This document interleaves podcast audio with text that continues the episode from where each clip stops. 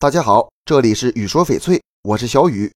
众所周知，翡翠没有明确的评定标准，但是高档翡翠都有个共同点，种水高。人们根据种水把翡翠分成玻璃种、冰种、糯种和豆种这几种基本翡翠。俗话说“一种二色三工艺”，种对翡翠价值的影响很大。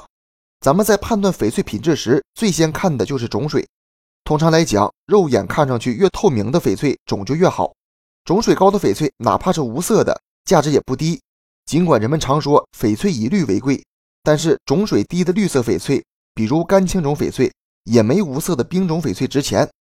说到种，就离不开水。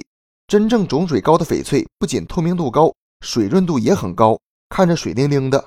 如果一件翡翠透明度很高，但是有些干巴巴的，也不能叫种水高。为啥种水好的翡翠贵呢？首先，这种翡翠结构稳定。不容易变种，更好看。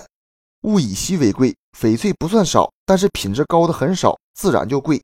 大家在选翡翠的时候呢，不要只看种水，还得看颜色、题材和雕工，结合自己情况综合考虑。这期节目就给大家讲到这里了。如果你也喜欢翡翠，记得订阅关注我，私信交流。咱们下一期再见。